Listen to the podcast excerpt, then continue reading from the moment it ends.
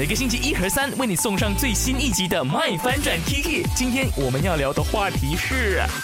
今天聊的话题就是呢，拿到红包、拿到压岁钱，还有多少人，或者有没有人是真的会把它呢放在枕头底下的呢？在我的 IG 有三个选项哈，第一个就是说必须这么做的，第二是没有我，我拿到红包就拆了，第三个是有这样的习俗，我怎么没听过呢？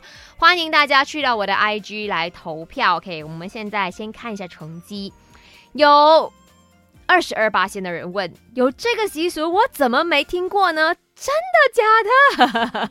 嗯，三十七八线的人说：“没有哦，我们拿到红包就拆了。”然后四十一八线的人说：“必须得这么做。”我自己本人是每一年我坚守。来到今年已经三十四岁了，我坚守每一年拿到的红包都放在枕头底下，这也是我妈跟我们说的，把它一直放到呢十五，就年十五过了之后才把它拿出来拆开来。呃，以前都真的是会准准等到呢年十五才拆开，啊，现在更懒了，是懒多到一直 keep 着，keep 到。就是，当然是放在枕头，过了十五就把它拿出来，然后就放去另外一个地方收好，然后到第二年的新年才才把它给拆出来，或者是当你真的很需要现金的时候再拆出来这样子。